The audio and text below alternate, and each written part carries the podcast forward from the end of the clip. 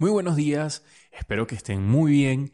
El día de hoy comenzamos con otro capítulo para todos aquellos que somos amantes de los negocios digitales, del marketing, de justamente crear clientes. Y creo que el podcast de hoy es fundamental justamente para este último punto. ¿Cómo hacemos para que una persona pase de desconocido a cliente? Este es el concepto en donde vemos cuál es ese paso a paso. Y lo mejor de todo es que lo que vamos a hablar hoy es base, es la base de todas las personas que nos encargamos de conseguir clientes. Eh, no importa para qué lo utilices, pero en el mundo digital siempre tiene una base, tiene una serie de procesos que si bien cambian las formas, que si bien, bien cambian los canales, que si bien cambian incluso los conceptos, hombre, siempre es igual. Eh, ya con tanto tiempo trabajando en esto me he dado cuenta que si bien estos conceptos varían en algunas cositas, como en la forma en que los conseguimos, etcétera, etcétera, siempre tienen la misma base. Pero ¿qué base te hablo? Te hablo de ese viaje que hace la persona desde ser un desconocido hasta convertirlo en un cliente. Y bueno, sin perder mucho más tiempo y antes de arrancar, quiero comentarte que tenemos en YouTube videos que estamos subiendo de forma semanal, incluso eh, dos por semana. Ese es nuestro primer objetivo, incluso más, en donde eh, tenemos, por ejemplo, antes de este podcast viste una, escuchaste un audio y si no, te invito a que lo escuches. Hablamos sobre aquellas características que yo pienso que son muy importantes para un emprendedor y que en este caso lo tienen Elon Musk, el creador de Tesla. Entonces, ese audio viene de un video, un video que hacemos en YouTube que es un video que está para ti, está para que lo puedas ver y disfrutar y también vamos a subir, seguir subiendo contenido a esa plataforma. Así que échate una pasada por allá y síguenos porque estoy seguro que aparte del podcast esos videos también te pueden ayudar muchísimo. Y bueno, ya hablando del tema en sí, vamos a hablar sobre cuáles son esos pasos, ¿no? Que pasa justamente y redundando nuestro desconocido que se transformará en cliente. Primero tenemos un call to action y normalmente seguramente has visto sus siglas en CTA, pero ¿qué es un call to action? Viene siendo un llamado a la acción.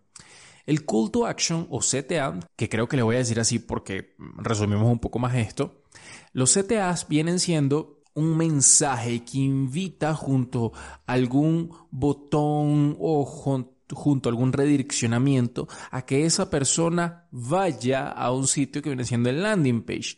Normalmente los CTA, ¿dónde se encuentran? Lo puedes ver muchísimo en campañas en redes sociales.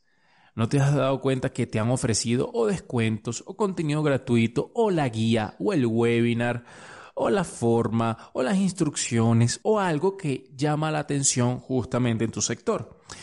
Ahí es donde personas que trabajan como traffickers o como copywriters o personas que trabajan a nivel general, agencias, etcétera, se encargan de llamar la atención mediante cierto llamado que te invita a que seas parte de algo, pero cuando tú le haces clic vas a un landing page en donde vas a tener que dejar algo de información. Pero ya vamos allá. Importante del CTA, debes aprender a hacer esto. Esto es fundamental. Esta es la puerta de entrada para ese desconocido y que poco a poco se convierte en cliente. Yo tengo algunos podcasts que hablan al respecto de esto. Si quieres que entre a profundidad, eh, coméntamelo, coméntamelo en cualquiera de las plataformas, sea Spotify, iTunes, iVoox, etcétera, etcétera. Deja tu comentario y pues si es así, con gusto hablaremos al respecto. Pero más allá de eso, lo importante del CTA es saberlo hacer. Tiene que ser excesivamente atractivo, tiene que ser creado adicional para ese público al que estás refiriendo, porque por ejemplo, si yo estoy hablando sobre em, un curso para formarte en tal área en marketing, pero se lo se lo enseña a una persona que nada le interesa de eso, pues no estarás haciendo mucho.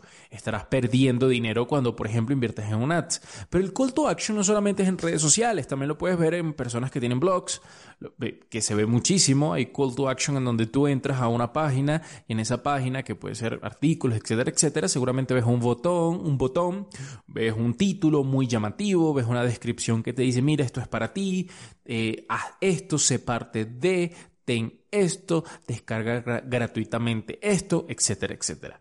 Eso viene siendo el call to action. Entonces, ¿cuál es el paso?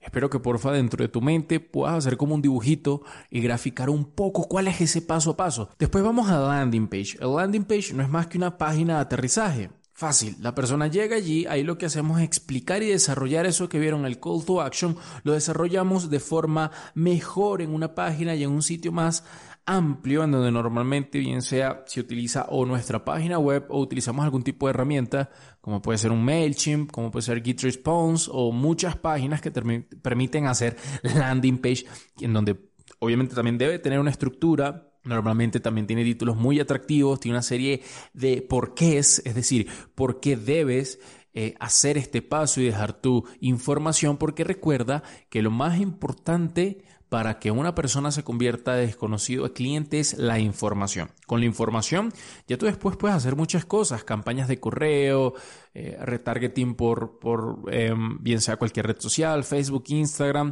puedes escribirle por WhatsApp, puedes hacer mucho. Entonces, lo principal es agarrar la información y ese es el primer objetivo. Entonces, en el landing page lo que hacemos es que esa persona nos deje la información, que es, seguramente lo has visto, que son esos campos donde la persona rellena con su nombre, correo, etcétera, etcétera. Después viene obviamente la página de agradecimiento. Normalmente la página de agradecimiento es muy estratégica.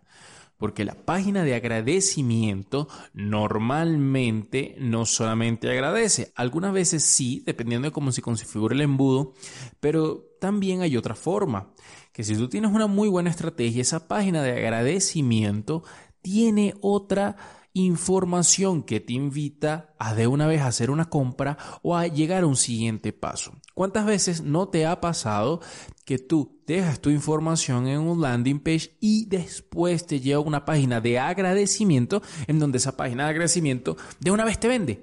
Y normalmente es una venta muy atractiva, económica, o, te invita a hacer algo que a lo mejor por impulso quieras hacerlo ese viene siendo una página de agradecimiento que allí mismo te están haciendo de una vez una primera oferta de compra. Esto es muy interesante porque haciendo esto nosotros podemos incrementar muchísimo la probabilidad de compra de un cliente porque de una vez empezamos a hacerle una oferta.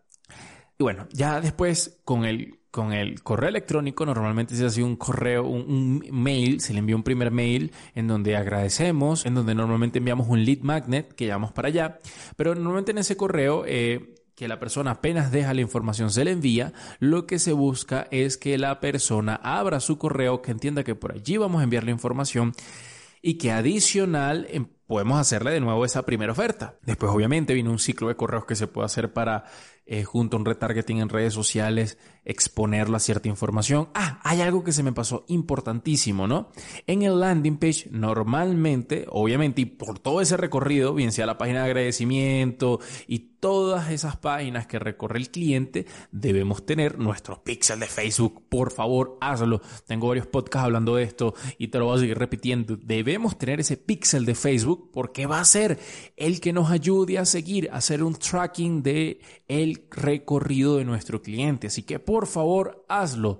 Y ya para finalizar, quiero hablar un poco de lo que es el lead magnet, que justamente que solo hablábamos al principio sobre esas guías, ese webinar, ese curso, esa información que normalmente es gratuita, pero dejas la información, así que tan gratuita no es.